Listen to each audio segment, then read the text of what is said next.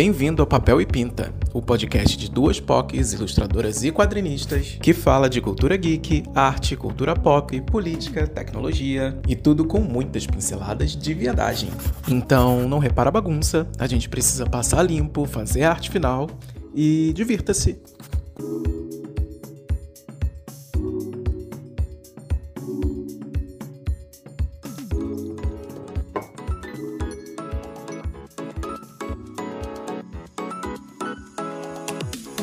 Olá! Começou mais uma edição do Papel e Pinta. Olá! Aê. Oi! E aí, gente, tudo bom? Como você tá, Crisa? Eu tô bem, eu tô muito feliz. É, já vou me apresentar, né? Eu sou Crisagona, drag, ilustradora e com a mente borbulhando de ideias, eu tô a mil, porque aqui não tem cabeça vazia oficina do diabo, porque a geminiana que é o diabo, tá entendendo? É isso aí. Então aqui gente. comigo é assim. O mercado é que lute. O mercado é que lute. É, mas tô bem, ainda tô doentinha, tô me recuperando, mas eu já tô um pouquinho melhor. E você? Quem tá falando comigo? Ai, aqui é o Marco Antônio Gomes, designer, diretor de arte, ilustrador. Eu começou a temporada de frio aqui em São Paulo e Marco Antônio Gomes não gosta de frio, porque Marco Antônio Gomes veio do Rio de Janeiro e, enfim, quem me conhece sabe que eu gosto de mostrar o corpo, peituda e tudo mais, e é isso aí. Gente, e, é uma assim, carioca reclamando do frio, deve estar 23 graus em São Paulo. Não, tá 13 graus aqui, gente. Eu tenho que ficar andando Ai, com roupa. 13. Gente, não, como mas você 13 viu? pode. 13 pode. Gente, você pode pegar É uma 13. gripe, gente. Eu não posso pegar uma gripe. Você preferiu o quê? 17? É isso? Eu prefiro. Reclama do 13. Ai, 13 tá ótimo, gente. É, é isso mesmo. 13 o ano inteiro. Começou a temporada de propaganda política aqui no podcast, gente. Teve no, no episódio anterior e vai ter de novo. E é com esse espírito de mudança que a gente começa esse episódio. e falando sobre o quê? O que, que a gente veio falar aqui? Sobre o mercado de trabalho e criativos que trabalham com especializações ligadas ao visual, seja você designer, ilustrador, desenhista, diretor de arte. Quais são os lugares onde você pode subir seu portfólio? Qual a diferença de uma plataforma para outra? Quais que a gente mais gosta de usar? A gente vai passar um pouco da nossa experiência como profissional. É, e é isso. É, e lembrando que como existem muitas áreas na parte de criação, ah, a gente sabe que as plataformas e os meios de, de promoção do seu trabalho podem mudar. Então a gente vai falar das áreas que a gente atua, mas, por exemplo, design de moda pode ser que te- tenha um- uma forma de promover o seu trabalho e plataformas completamente diferentes. Mas aí para isso que vocês podem mandar mensagens pra gente, pra gente atualizar no próximo episódio, se você é de uma outra área. E a gente também quer saber, se você é de outra área, é, quais outras plataformas vocês usam que a gente não, não comentou e não conhece e tudo mais. É interessante a gente compartilhar essas informações. Exato. Mas, antes de começar o episódio, Crisa, onde as pessoas acham papel e pinta? Você pode achar o Papel e Pinta Marco Antônio Gomes na rede social Instagram com a arroba papel.pinta e também em várias plataformas de áudio, de podcast, como Spotify. Inclusive, se você está ouvindo no Spotify, você vai obedecer a mamãe agora e vai lá dar a nota cinco estrelinhas pra gente, tá? Você vai obedecer. Você vai obedecer a mamãe agora, porque a mamãe manda em você. Tá entendendo? Viadinho. Gente, Alô. vai, vai mandar chupar o peitinho daqui a pouco, gente. Como assim? Obedece É a sério. Eu tô falando sério. Vai lá e dá cinco estrelinhas pra gente, pro nosso podcast Papel e Pinta, porque é muito importante. Pronto. Meu lado dominatrix já passou. Crisa, vamos começar o tema. Por que, que a gente resolveu fazer é, esse episódio, né? É, qual, é a, qual é a nossa intenção com esse episódio? E a gente, com o passar dos anos, né? A gente que já está na área há bastante tempo, já viu muitos sites, muitas plataformas nascerem, crescerem e morrerem na praia, é, dentro da área de criação. É, a gente, inclusive, se conheceu é, numa plataforma em que a gente divulgava o nosso trabalho Eu e a Cris, a gente já comentou isso outras vezes, que a gente se conheceu no Fotolog. Ah, é que a gente é cadela velha, né? A gente é cadela a velha, é... a gente já viu muita coisa nessa vida. A gente é cadela velha e. Assim, quando você é um profissional iniciante, você vai onde a internet está e você divulga o seu trabalho como der para divulgar. Mas com o passar do tempo, você vê que existem sites e sites que você pode atuar de uma forma mais de divulgação, ou alguns você pode se divulgar e fazer também é, buscas de referência, outros são mais especializados em ilustração, outros em design, uhum. outros em tipografia. E aí você vai conseguindo separar um pouco quais são as áreas de divulgação para o seu trabalho que você consegue é, se mexer melhor na uhum. internet. Exato. Então a gente queria falar um pouquinho sobre isso, sobre a nossa experiência com plataformas de portfólio online. É, uma coisa que eu queria deixar bem claro é que assim, no começo da carreira, você você vai na onda e você vai publicando em tudo quanto é site, você é refém, enfim, do que está acontecendo. Sim. E depois de muitos anos de carreira, você vai descobrir que você ainda é refém desse sistema. Exato.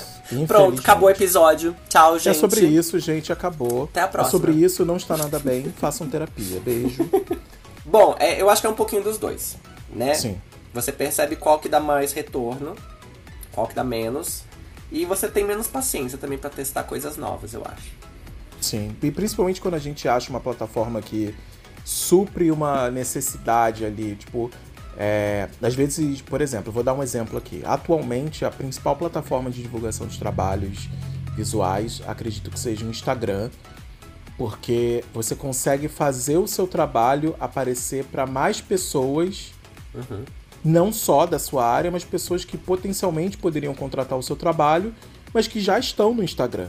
Uhum. É, tem muitos ônus de se trabalhar no Instagram, porque, enfim, tem muitas limitações. É uma plataforma muito. É, muito pudica. Muito pudica. É uma, é uma plataforma que limita muitos tipos de trabalho, o que é ruim, mas também faz seu trabalho chegar para muita gente. Só que não só de Instagram vive é, o portfólio de um designer iniciante em 2022. Assim, tem várias plataformas focadas para perfil profissional eu queria falar um pouco assim. Vamos voltar lá no começo? Quando a gente saiu da faculdade. Enquanto a gente ainda estava né, estudando, foi quando a gente se conheceu. É, eu, na época, morava em Londrina. Marco morava no Rio. Sim. E a gente se conheceu pelo Fotolog. Eu acho que o Fotolog. Eu acho que não foi o primeiro site onde eu publiquei é, desenhos. Acho que o meu primeiro. eu acho que foi no Blogger, ou foi no Blig. Lembra? Nossa, Gente, Blig. Nossa, tem a teia de aranha saindo da minha boca agora. É capaz, se você jogar o meu nome no Google agora, é capaz de você achar um blog meu de desenho perdido, porque eu não sei mais a senha. Aham. Mas eu acho que no Fotolog foi o, onde eu encontrei a primeira comunidade, assim, de ilustradores. Sim. Onde eu fiz eu amizades também. também, né? E aí depois disso, logo de... eu acho que ao mesmo tempo do Fotolog, só que não tinha muito brasileiro lá, foi no DeviantArt. Ah, então, DeviantArt eu acho que é, foi o primeiro grande uhum. portfólio assim profissional para em grande escala. É, é porque no Fotolog. É mais comum. Exato, no Fotolog tinha todo tipo de pessoa, todo tipo de trabalho. Era um Instagram, né? Tinha um foto, Instagram. tinha foto de festa, tinha o dia a dia de alguém, tinha ilustração. O conceito era bem parecido com o do Instagram, era que, bem parecido. Tipo, rudimentar, né? Bem rudimentar. É. E o DeviantArt era de artistas, de vários tipos, Sim. mas era pra artistas. E aí eu acho que depois de um tempo eu, eu meio que esqueci, mas o meu DeviantArt tá lá ainda. Só que eu, eu meio que deixei de lado porque não dava muito retorno. Eu já deixei já tem bastante tempo. É bastante, uhum. não é tanto assim, mas eu o meu tá lá. Eu entro às vezes quando eu quero é, buscar. É, tipo, o DeviantArt ainda é um ótimo site para é, buscar imagem de referência ou fotografia para estoque, de estoque. Uhum. Tipo, principalmente para quem é ilustrador, tem muita gente, pelo fato da plataforma ser um pouco mais permissiva com conteúdo adulto, uhum. tem muita gente que é, faz estoque de imagem, tipo, de nudez, então, assim, com várias poses, não sei o quê. Então, para quem tá. Quem quer um intensivo de desenhar anatomia e tudo mais, excelente, assim. É, mas tem muitos artistas que eu ainda sigo que tem é, conteúdo periódico lá postando. E a plataforma mudou bastante de muitos anos para cá, uhum. mas eu não me, me chama mais tanta atenção, assim. Uhum. Principalmente com, a, com o crescimento do Instagram, já não me chama tanta atenção. É, mas atualmente, assim, tipo, eu acho que eu, eu segui um percurso muito parecido com, com a da Cris, assim, no, no início da carreira. É, o primeiro lugar que eu expus foi no Fotolog, porque assim, eu comecei a desenhar digitalmente quando eu entrei no curso técnico de design gráfico, foi quando eu aprendi a vetorizar. Então, aí virou uma virou um vício assim. Na verdade, naquela época eu desenhava para postar, não era nem tipo desenhava para desenhar. Eu queria ter conteúdo para postar todo dia, então eu desenhava sempre para ter ilustração todo dia. Então, mas aí que tá. Quando a gente desenha hoje em dia, a gente não tá pensando nos likes também? Sim, tá pensando nos likes, mas eu acho que hoje em dia aumentar o nível técnico do desenho, né? Tipo, por exemplo, na época do Fotolog, a gente gostava de postar o desenho pronto. A gente não postava muito os processos de arte. Ah, é porque não era, não era hum, o tipo de conteúdo que as pessoas gostavam de ver na época. Hoje em dia as pessoas amam ver processo, tanto no Instagram quanto Nossa, no TikTok. processo é tudo. Principalmente no TikTok. Até porque dá um parâmetro também pro criativo, né? Uhum. Tipo, a gente fica, cara, como é que o cara chegou nesse lugar? Eu nunca vou chegar nesse é. lugar. E aí, entendendo o processo, você consegue ter uma. E, e acho que as plataformas também elas gostam de, atualmente pelo menos, de mostrar essa coisa do cotidiano, né? É. O Instagram com o Instagram Stories facilitou um pouco uhum. isso. Mas outras plataformas se adaptaram a isso. Tipo, a plataforma que eu mais uso atualmente, no sentido, para mim a mais completa, é o Behance, que é, uma, que é a, a plataforma de portfólio da Adobe. Uhum. É, é lá onde eu pego a maior parte das referências que eu, que eu, que eu busco, porque lá você tem contato direto com profissionais da área é, então dá uma limpada assim das pessoas que estão ali só para poder falar, ai, bonitinho, nananã. Uhum. Tem gente ali que tá comentando as fotos, que tá curtindo, tá, e você tá vendo tipo agências e diretores de arte do mundo inteiro, profissionais do mundo inteiro e tudo mais. Ah, eu acho que é, é por isso que eu nunca gostei do Behance, sabia? Eu nunca tive paciência para estar tá nesse site, porque eu via que era ah, era um nicho muito específico que eu já não não me identificava muito, porque tinha muita coisa de agência, né, também. Sim. E aí, eu, como já vivia, né, nesse mundo, a última coisa que eu queria era participar desse mundo online. É, Nossa, eu gosto muito. Na época, né, isso quando o Behance apareceu. Mas eu ainda visito, eu nunca postei nada meu, não tinha portfólio, nunca tive portfólio no, no Behance.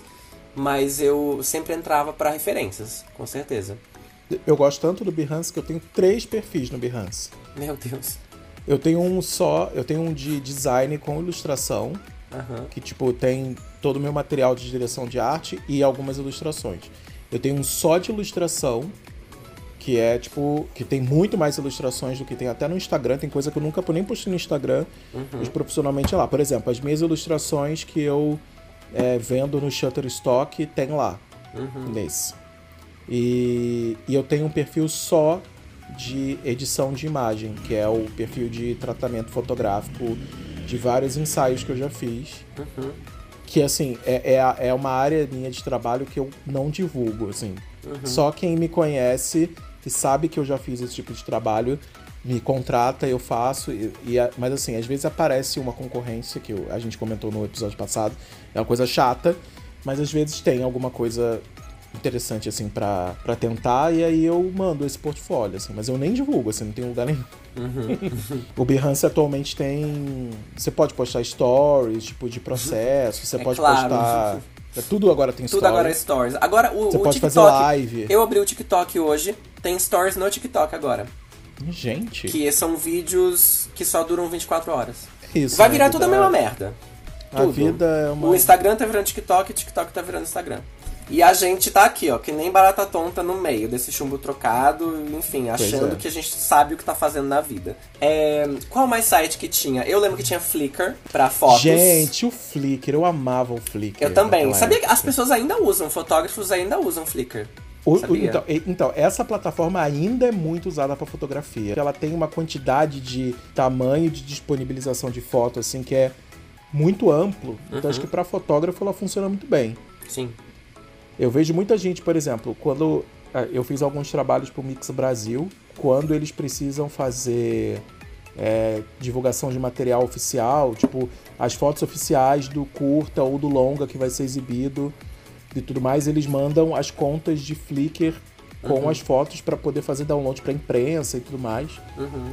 Nossa, é, é, muito foda ainda, mas eu, eu parei, minha conta tá lá ainda. A minha também tá lá, mas eu não posto nada há anos.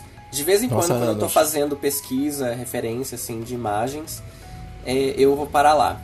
Mas aonde Quem é o também... dono do Flickr atualmente? Não faço nada. Porque antigamente era do Yahoo. É. Pra você, você tinha para você poder entrar no Flickr, você tinha que ter uma, uma um e-mail do Yahoo. Uhum. Pra quem trabalha com vídeo, eu acho que as pessoas usam bastante o Vimeo para portfólio. Para portfólio, sim. Porque Mais tem menos que restrições YouTube. que o YouTube. Uhum. Ou o Dailymotion também tem gente que usa. Nossa, Dailymotion é, é. muito underground, assim, tipo. Quando eu quero achar o videoclipe da Bjork, que foi censurado na MTV, de todos os países, uh -huh. eu acho no Dailymotion, porque tem uma gay que postou lá. Sim. Olha, para falar a verdade, eu não sei nem muito bem por que, que eu tô nesse episódio. Porque. Porque a senhora é criativa, ué. não, eu ia falar porque eu quase não publico mais trabalhos meus de ilustração e de design online. Por quê? Porque eu tô focando muito mais na minha parte de drag. E aí o meu trabalho de ilustração e design que eu faço hoje em dia é tudo por boca a boca, né? Que eu saio mamando todo mundo. Ah, louca. Não, é tudo por indicação. Quase ninguém me acha assim porque viu meu trabalho online. Acho que a última vez que isso aconteceu faz anos. E aí, como eu tô focando muito mais na parte de drag, eu publico muito mais coisas, tipo foto, processo de maquiagem, trechos de shows que eu faço. Eu tô publicando só isso ultimamente. Ah, mas Inclusive... ainda tá dentro do tema. Porque não, se você tá, for olhar, sim, você, tem um, você tem um portfólio criativo da sua drag concentrado em três plataformas, né? Tipo uhum. YouTube, Instagram e Twitter, né? Não, TikTok. É, é TikTok, Twitter eu tô sim. lá, que... eu tô, tento, tô, tentando crescer no TikTok, no Twitter, não sei porquê, porque assim, vou morrer, morrer na, morrer na praia. Ah, Twitter acho. é mais pra gente é falar, assim, difícil. assim, né? É. Mas... mas... eu acho até que o seu conteúdo de TikTok ele, ele mostra um pouco da versatilidade da sua drag, assim, enquanto ah, é uma drag ilustradora. É verdade, mas não é uma drag versátil, uma drag passiva, entendeu? exato, exato. É verdade, mas você comentou isso. Eu acho que o TikTok é a única plataforma em que eu posto aqueles meus vídeos em que eu crio o personagem em menos de dois minutos e aquilo lá é ilustração com narração, né? Sim. Os meus vídeos mais vistos são esses lá no, no TikTok. Mas aí voltando pro, ó, voltando pros vídeos, eu, eu uso bastante o, o Instagram é, para Reels. E eu sei que Reels dá, dá muito, muita visibilidade. Bom, no YouTube é onde eu, eu crio conteúdo mesmo, é, específico pro, pro YouTube. Mas são os que eu ando utilizando ultimamente, são esses. Eu fiz aqui uma seleçãozinha assim de algumas plataformas que eu uso e algumas que têm alguma importância que eu não uso exatamente, mas eu sei que elas servem, uhum. dependendo da, de quem estiver ouvindo, assim. Tipo, eu comentei que eu uso muito Behance e assim, existem níveis e níveis de utilização do Behance. Você pode ter uma conta lá, é, você pode usar ele para referência, você pode pagar, tipo assim, quem tem pacote do Adobe é, tem acesso ao Behance Pro e no Behance Pro você tem direito a ter um site, tipo, você pode fazer o site usando a plataforma do Behance. Então, tipo, para pessoas que querem ter um site, não querem pagar hospedagem, lá, lá, lá, tem essa opção também, né? Uhum. Eu antigamente eu usava muito uma plataforma chamada Dribble. Ah, sim, falar? o Dribble, eu lembro. Eu acho que eu tive eu conta, a... mas eu nunca postei nada. Eu amava o Dribble. Eu ainda tenho. Eu ressuscitei ele há poucos, há poucos meses, assim porque tem alguns profissionais da área de criação que são especializados em é, ilustrações vetoriais para iconização ou criação de mascote e eles divulgam muitos processos deles no Dribble, uhum. porque é uma plataforma muito sucinta, não tem muita firula e é exclusivamente profissional, assim, tipo, todo mundo que tá lá tá querendo conversar sobre processos, o que uhum. eu acho que é, às vezes é interessante quando você quer, principalmente para quem trabalha tipo home office e tal, às vezes você precisa trocar um pouco de ideia porque você fica muito preso na sua própria cabeça, né? E, e o dribble dá um respiro, assim, você vê o processo da pessoa, você conversar, tipo, tem, tem uma, uma troca de comunicação uhum. ali que é, que é bem rápida. Sim. É, eu usava muito esse, o DeviantArt a gente já falou. Ah, lembrei o... de um. Qual? Um que eu postava quando eu fazia os quadrinhos do, do Torta de Climão. Que aí depois, é, quando mudei pra cá, eu, eu comecei a traduzir. Aí, aí teve um nome em inglês, que é o Out and About. Eu postava todos os meus quadrinhos em inglês no Tapastic. Nossa, eu nunca ouvi falar desse. É tapa, Tapastic. Tapastic. É, é Tapastic. E hum, ele é só pra quadrinho, quadrinho online. E tem gente que ganha Nossa. muito dinheiro lá. Só que é só. Eu nunca vi nada em português, mas eu acho que tem. Só que são poucos. Ah, interessante, eu não sabia. Vou dar É. uma fuçada lá. Uma plataforma. A última plataforma que eu descobri, que eu não conhecia, e que é uma plataforma focada em, para ilustração e criativos, tipo, da área de ilustração. Então tem concept arts, tipo, desenhistas, povo que faz 3D, tem é, pessoal do, do, do storyboard e tudo mais. É o ArtStation. Ah, sim, já ouvi eu- falar. eu, eu uso muito para referência quando para referência de ilustração. Tipo, tem assim, os capistas e quadrinistas da Marvel têm contas lá. Então, é legal você ver os processos deles até chegar na, na versão final do, do- das capas oficiais que a gente vai ver nas bancas e tudo Uhum. mais. É, eu gosto muito do ArtStation. É, dá para subir vídeo. É, é, tipo é uma plataforma que ela é tão feita para ilustração que os caras conseguem disponibilizar é, os vídeos é, de movimento dos 3Ds que eles estão mostrando. Então você consegue ficar mexendo na ilustração para ver todos os ângulos e tudo mais. Tem uma galera que, que tá disponibilizando é, os, os renders de anatomia para o caso de ilustradores precisarem ver anatomias daquela pose, em, tipo assim, aquela pose do super-herói, vista Uhum. como se você tivesse numa, num chão de vidro. Você consegue ver a partir dos renders dali Uhum. no aquele site. Então, tipo, é, é, para quem, pra quem precisa de portfólio ou precisa de referência, ou quer uma área que você tem contato com outros criativos dessa, desse nicho, a ArtStation é excelente, assim. E ele, ah, e tem uma coisa legal também, é que dentro dessa plataforma tem muito freela de ilustração. Tem gente lá, assim, em todo tipo, desde contratação para agência, contratação para mercado de game, muita gente do mercado de game vai lá procurar profissional, até gente assim menor, tipo, ah, preciso de um profissional para fazer um mascote da minha padaria. Tipo, a minha padaria é na Suíça, vai ter um cara lá contratando, assim. Então, para quem tá buscando freela, essa é uma plataforma muito boa. E na hora de você ter aquela conversa em pessoa, de fazer o seu networking, de falar e vender o seu peixe, como é que a gente faz? Hum? Olha, aí você tocou num ponto. Porque hein? aí é divulgação. E eu vou falar uma coisa, é como ilustradora, como designer, eu acho que eu nunca fui muito boa quando eu era mais nova, é, para vender o, o meu peixe, né, meu trabalho. Porque eu acho que eu não era uma pessoa muito. Primeiro que eu não era muito confiante na época, né? E eu não tinha muito um traquejo social. E aí, hoje em dia, como drag queen, quando eu vou fazer um show e aí eu conheço outras drags, e aí eu sei que tem drag lá que elas organizam shows, ou pessoas que não são drags, mas são pessoas que são envolvidas né, na organização de shows de drag. A parte que. Uma das coisas que eu mais gosto é, tipo, conversar com as pessoas. Hoje Fazer em dia. networking. Hoje em dia eu amo. E eu não tô nem pensando em networking, é porque eu, eu gosto. Sabe? Porque eu não tenho mais o nervosismo que eu tinha quando eu era novinha. Hoje em dia eu, eu tô me divertindo. A, a gente é muito parecido, gente. Eu sou exatamente assim, mas eu continuo tendo dificuldade de vender o meu peixe. Eu não sou uma pessoa que sabe se divulgar, assim. Você sabe como eu papo mosca com, com divulgação, né?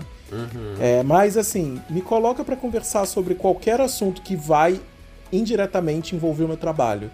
Eu falo com uma caralhada de gente, assim, Aham. tipo, vou ontem, ontem, por exemplo, tipo, no dia da gravação desse episódio, no dia anterior, fui numa exposição de xilografite que tá rolando aqui em São Paulo, que tá, foi produzida pela minha cunhada, inclusive.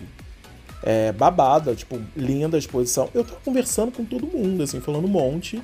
Aham. Mas agora tem que divulgar meu trabalho. Às vezes eu não consigo vender, eu não consigo me vender no texto da postagem, por exemplo. Como eu vejo gente falando assim naturalmente sobre os processos, eu fico assim, gente, fica eu fico me sentindo meio, sei lá, parece que eu tô claramente sendo um personagem porque aquele não sou eu, tipo, tá, sei lá, terapia talvez? Preciso. Não, isso aí, bicha, é você vender uma, uma a sua persona profissional.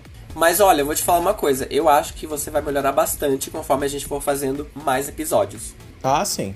Do podcast. Porque sim.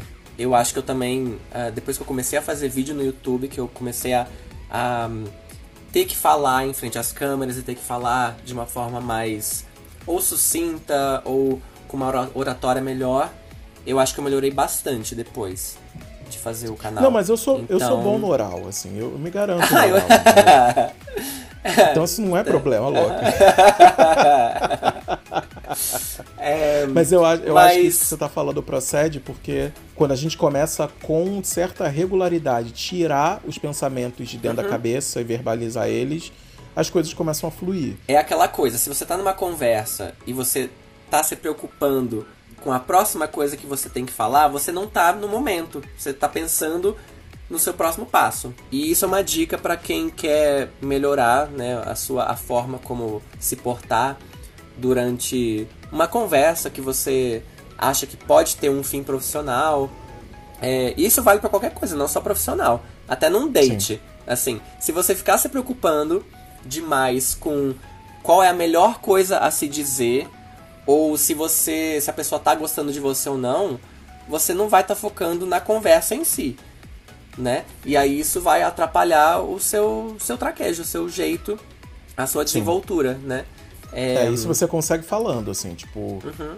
Isso você consegue, tipo, é, bom a gente se acostumar a não ter vergonha da nossa espontaneidade, né? Uhum. É, até para poder saber qual é o, o, lugar de espontaneidade que você pode ou não usar em determinada situação Exato. e tudo mais. É, e tem coisa que só vem com a prática, ou seja, quanto mais você fala do seu trabalho, mais desenvolto você vai estar tá para falar do seu trabalho na próxima vez que isso acontecer, que você precisar fazer isso quando você tem um conteúdo criativo que barra em muitas plataformas por ser um conteúdo um pouco mais sensível hum. o que fazer, por exemplo. Um dos motivos de eu ter sugerido esse tema para o episódio é porque é, a Crisa sabe, eu já comentei aqui no episódio algumas vezes, eu tenho meu perfil de ilustrações um pouco menos safe for work, é um pouco mais erotizado e tudo mais. Fiz uma persona virtual para poder postar isso, abri um Instagram para isso e o Instagram é uma plataforma que assim, ela limita muito criadores de conteúdo que tem um, um perfil um pouco mais homoerótico. Eu estou dizendo homoerótico, uhum. porque heteroerótico, ela meio que libera. Uhum. Tipo, eu não, eu não vejo muitos artistas heteroeróticos tendo seus conteúdos cancelados, mas a gente está sempre sofrendo algum tipo de boicote. Uhum. E isso é uma coisa que vai acontecer em outras plataformas, além, obviamente, do Instagram. Mas assim, plataformas da família Zuckerberg é, metaverso, enfim, da, da meu cu, todas elas vão dar esse tipo de problema. E agora não tem mais Tumblr, né, gente? A gente esqueceu de falar do Tumblr, que eu acho que era muito usado para quem é de moda, né? Pois é, e agora não tem mais Tumblr. Não tem. É, esse tipo de conteúdo também tem um certo tipo de sensibilidade em plataformas como ArtStation e Behance. Apesar de que no Behance você pode, você não pode postar pornografia, tipo, entende-se pornografia como sexo explícito. Tipo, o Behance não aprova, mas nudez, por exemplo, eles aprovam desde que tenha um, um, um, filtro ali de conteúdo adulto que a pessoa clica se ela quiser. E se for, e se for algo do tipo aquele cara lá que faz. Não é o Silver Joe, como é que é o nome dele? Que faz lá os, os heróis da Marvel se comendo. Blitz Turner? Isso, o Blitz Turner. O Blitz Turner eu acho que ele tem um Behance como o conteúdo dele é, é, como o estilo dele é bastante anime barra cartoon, porque é uma mistura dos dois, né? Eu acho que ele passa na plataforma ali. Apesar da, do conteúdo de sexo. Ele é, passa eu... no art, tanto no ArtStage como no Behance, eu acho que ele tem.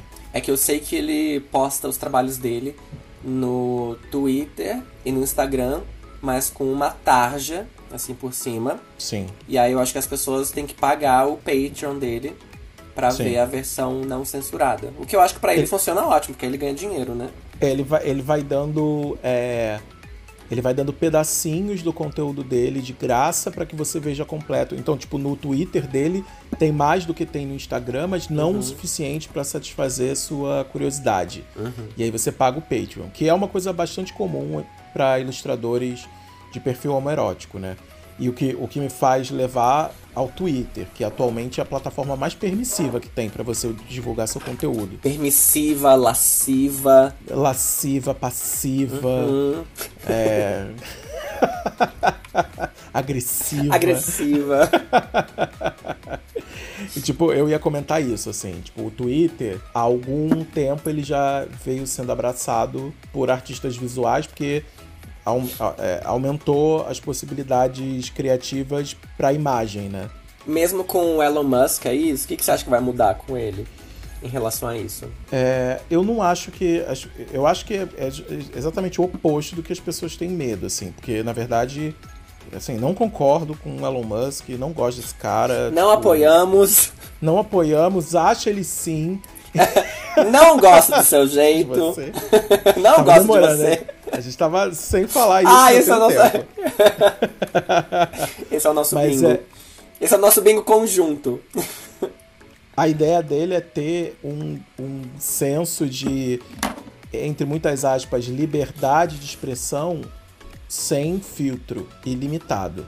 Ai, meu Deus, isso, pra é artista, tão perigoso. Pra artistas homoeróticos, isso pode ser positivo. Isso é positivo o, pra arte. O, Agora, liberdade de é expressão, é... principalmente aqui nos Estados Unidos, que essa porcaria dessa terra, que tem essa porra dessa liberdade de expressão, que a princípio, na teoria é ótimo, mas aí, enfim, é, as pessoas não querem pensar nas consequências da liberdade de expressão, né? É, liberdade sem responsabilidade não é liberdade. Uhum. E é por isso que a maioria das coisas ruins que tem na internet nasce desses chans da vida, 4chan uhum. e coisas assim, que são lugares completamente sem lei, que você pode falar o que você quiser.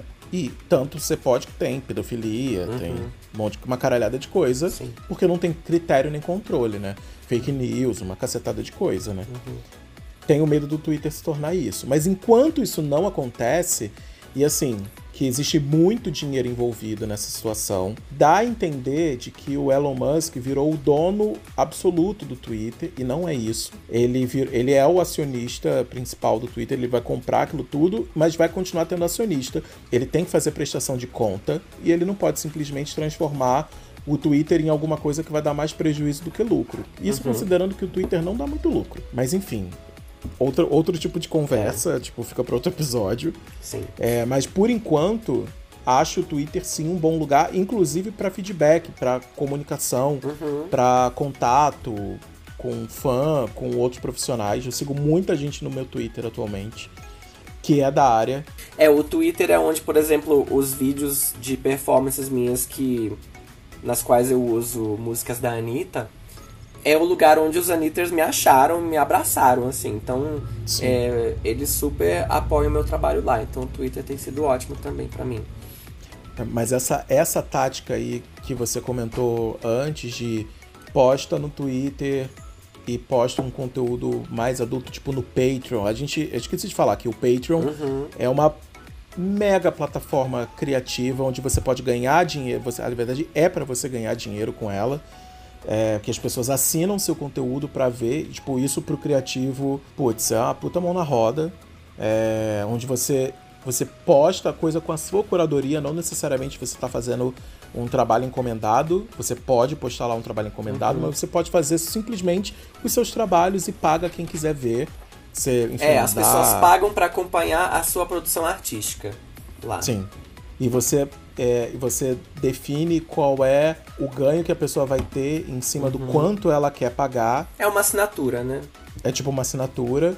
É, essa é uma puta plataforma, assim, para quem é artista com conteúdo um pouco mais adulto e tudo mais, eu super indico o Patreon. Uhum.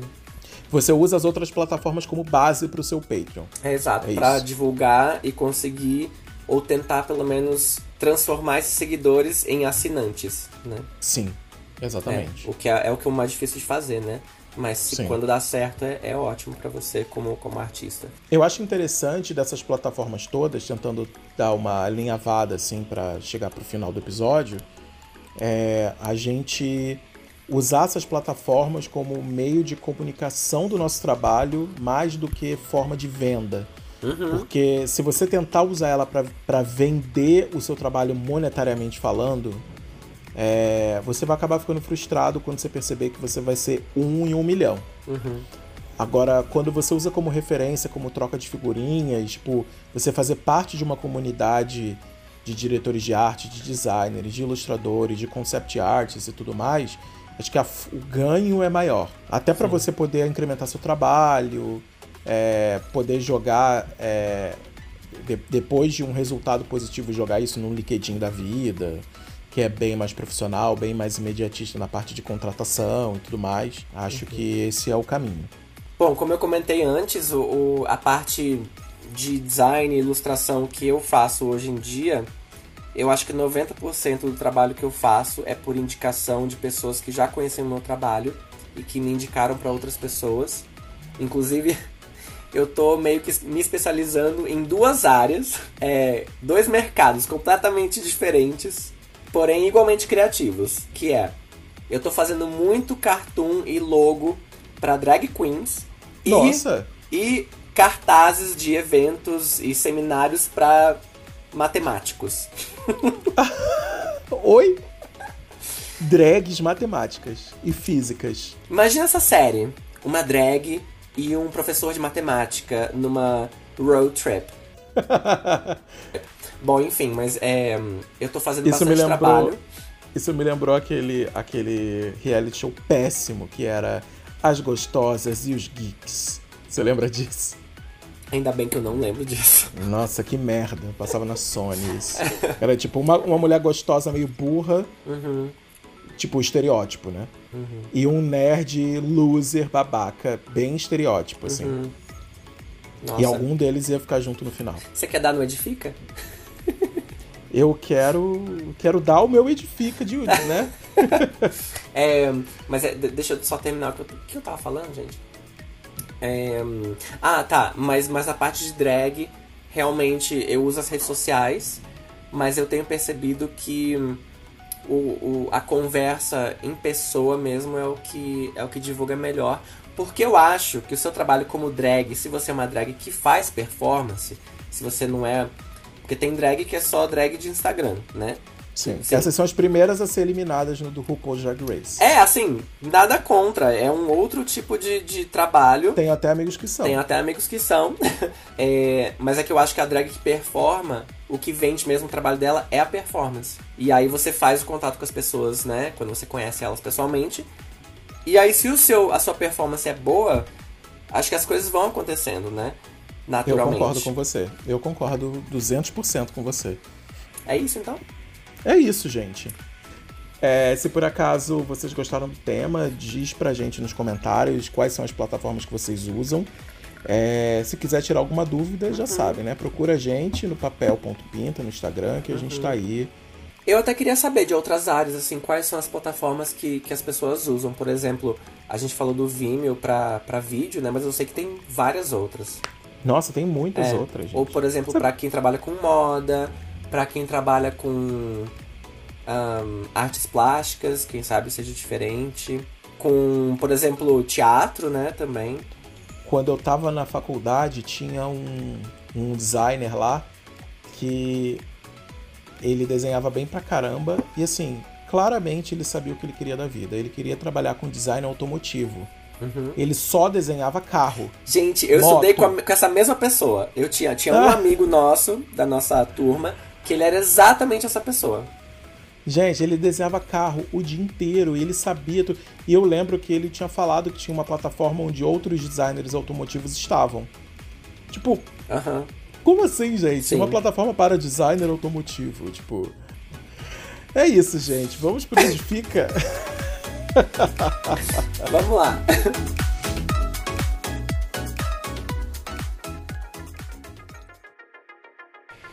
E aí, Crisagona? Fala para os nossos ouvintes o que, que é o Edifica para quem chegou agora, quem nunca ouviu o podcast antes ou quem simplesmente esqueceu porque é de peixes. o Edifica é aquela parte do programa em que a gente vai edificar coisas legais para você assistir, para você ouvir, para você comer, para você artistas para você seguir ou inutilidades que são legais para você ficar a par também. Comidas para você seguir, ilustradores para você comer. Gente, ela tá doida hoje, gente. É, vai lá. É, vamos lá. Eu tenho um único Edifica. Ah. É, que foi indicação da minha cunha, a Flora Maringoni. A sua cunha? Você fala cunha? Meu Deus, tá virando paulistano já. A minha Aff, cunha. Não, mãe. eu tô falando isso porque ela, ela se chama de cunha. E aí ela ah, vai tá. ouvir. Entendi. Como é que é o nome dela? Quer mandar um beijo? Flora Maringoni, um beijo Ah. pra você. Você chama ela de Flor?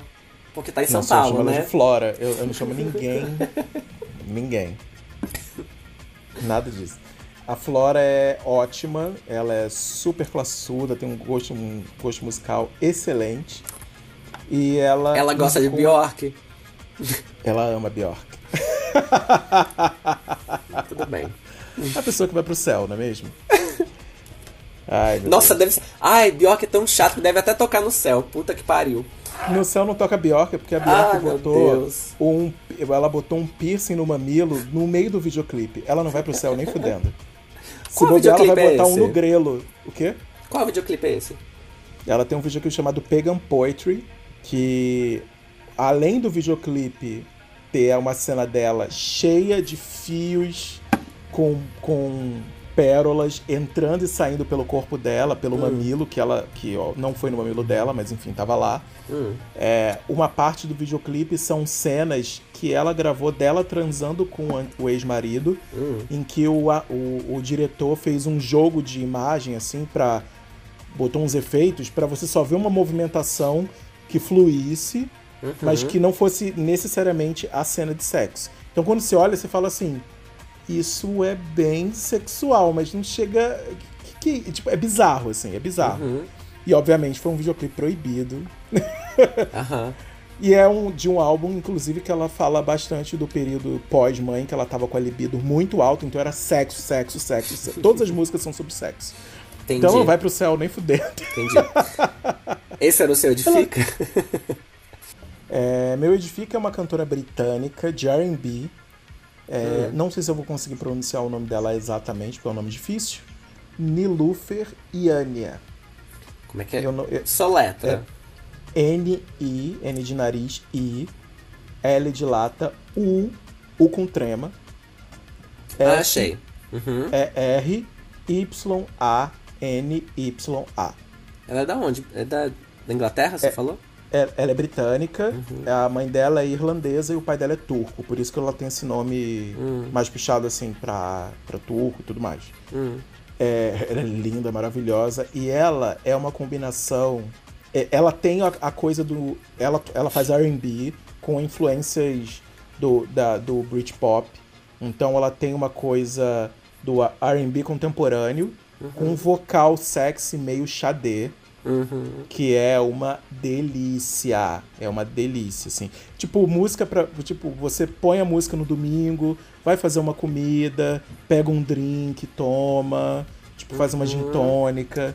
É uma delícia. Tipo, música de, de esquenta, assim, antes de sair. música, de esque... música de esquenta fino, sabe? Uhum, Assim, fino, tipo, pra nossa, ser fina. Eu quero ser muito fina e muito elegante. Ah, assim, eu adoro tipo, esse tipo de música. Nossa, eu- assim, esse e- tipo de música eu escuto quando eu tô, quando eu tô me montando. Que aí eu vou me sentindo, entendeu?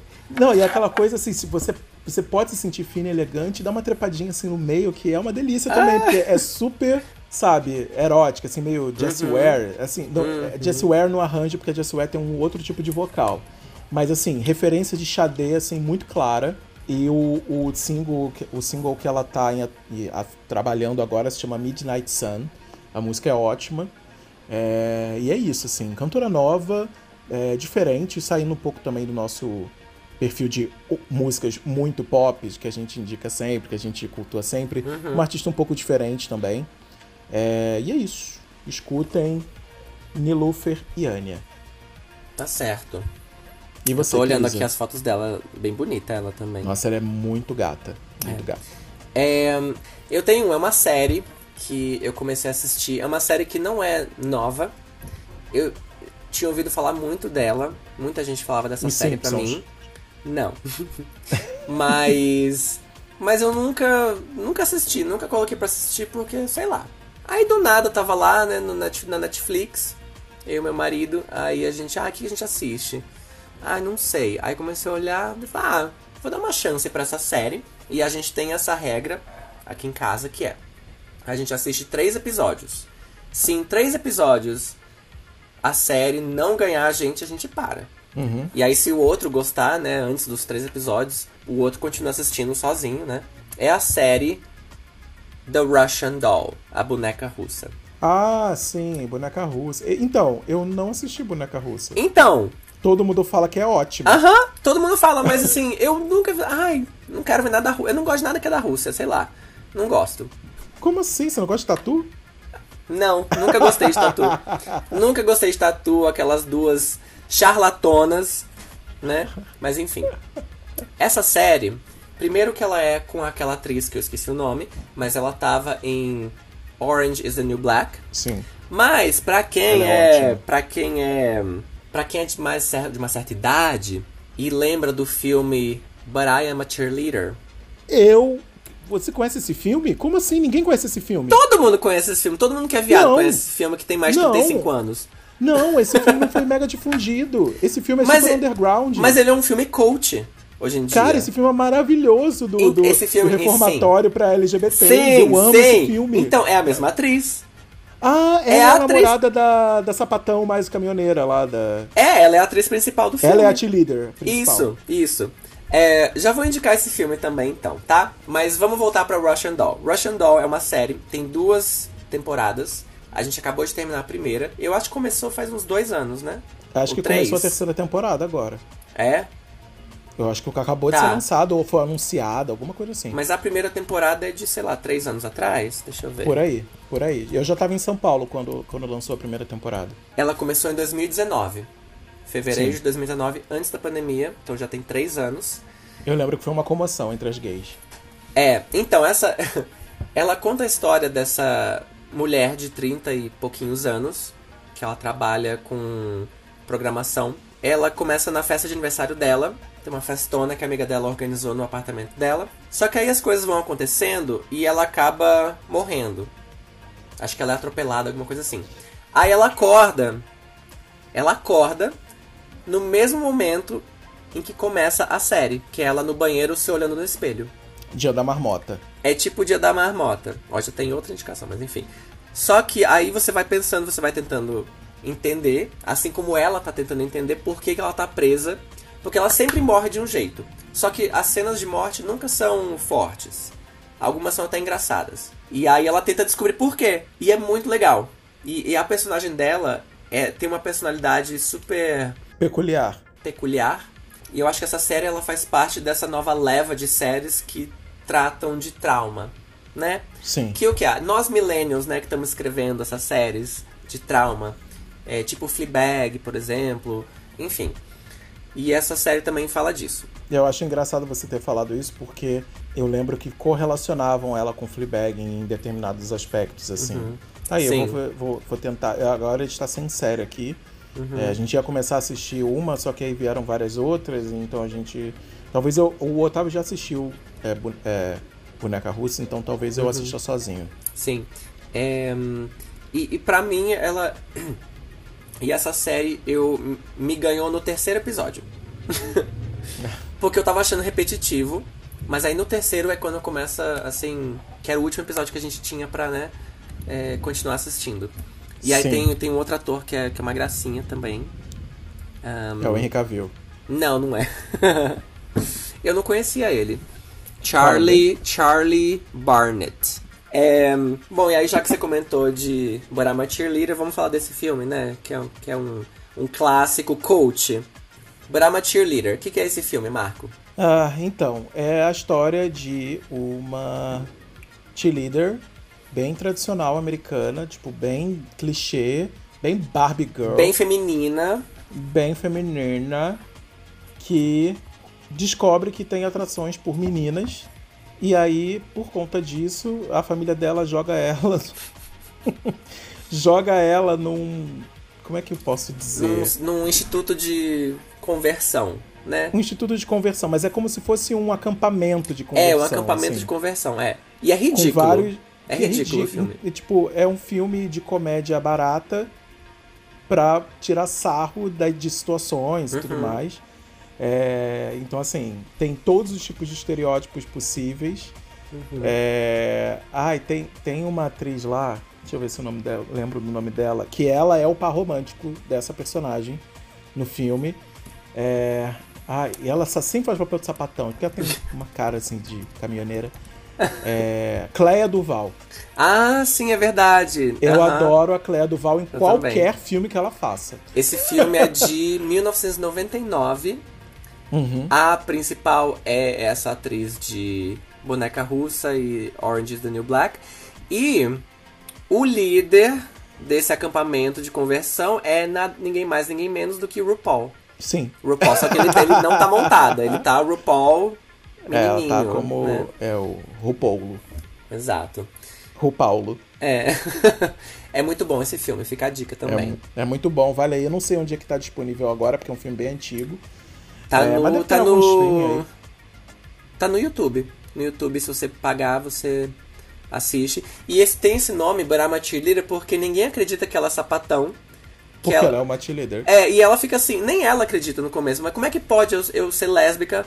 Mas, mas eu, Eu sou sou, eu sou líder, eu sou líder de torcida, imagina. Exato. Só, só mulher mais machorra que pode ser sapatão, né? Eu não. Pois é. É, Ah, é muito bom, gente. É muito bom. Adoro. Adoro esse filme. também. Tá Ai, aí, um boas lembranças. se ver. É um bom filme pra se ver domingo de ressaca. Ai, sim, tudo. Deixa, se joga no sofá, deixa Uhum. rolar, dá umas risadas e toma um alde com uma neusaldina pra curar a dor de cabeça. Toma uma gin tônica. Toma gin tônica.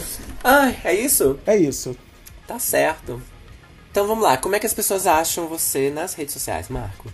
Bom, vocês podem me achar no Instagram Desenha Marco. Vocês também podem me achar no Instagram Sleepercode, S-L-E-E-P-E-R-C-O-D-E. E vocês também podem me encontrar no Twitter. É um pouco menos ativo hoje em dia no Twitter do que eu estava há alguns meses. É, mas eu vou voltar, é porque, enfim. Passei por momentos de viagem e carnaval, enfim, eu estava fora do meu corpo. É, que é o Twitter MALGF, Malgif. Tá certo. São as iniciais do meu nome. Segue, segue a bicha. E você, Crisa? Vocês podem me encontrar nas redes sociais como Crisagona, arroba K-R-I-S-A-G-O-N-N-A. Eu tô no YouTube, no TikTok, no Instagram, no Twitter. E em breve, o meu curta-metragem animado que eu estreiei em novembro no Festival Mix Brasil é, no ano passado, vai estar disponível no meu canal lá do YouTube, tá? Então, Ah, pra que quem, maravilha. pra quem tava curioso, queria assistir, vai estar disponível muito em breve, tá? Sim. Então- Ou seja, em breve teremos um Edifica interno aqui. Um Edifica Ai, nosso. Sim. E para achar o papel e pinta, se vocês quiserem interagir com a gente, como a gente falou no início, Instagram, arroba papel.pinta. Comentem, curtem, mandem pros amigos, interajam com a gente nos stories. Em breve vão ter várias açõezinhas nos stories para vocês falarem com a gente. Uhum, Ou vocês também podem mandar e-mail com sugestões, críticas, jobs uhum. para papelepinta.gmail.com. Exato. A gente tá falando de divulgação, né, gente? Então, é, a divulgação boca a boca é muito importante. Tanto que semana passada eu mandei uma mensagem pra Mar. Um amigo meu tava, tava num date, né? Com um diretor de cinema. E aí ele tava olhando as músicas do date no, no, no, no celular dele. Tinha lá papel e pinta. Olha que chique que a gente tá. Isso sim é uma divulgação que acontece durante o boca a boca. Exato. Ou pau na boca, enfim, qualquer coisa. ou né? pau na boca, ou a boca no cu. O Ed na boca, é. É, mas é isso, gente. É, divulguem pros amigos, pras amigas, pros amigues. E muito obrigada por ouvirem. E muito obrigada por ouvirem esse episódio. E a gente se vê na próxima semana. Beijinhos. Beijo, gente. Tchau, tchau. Até a próxima semana.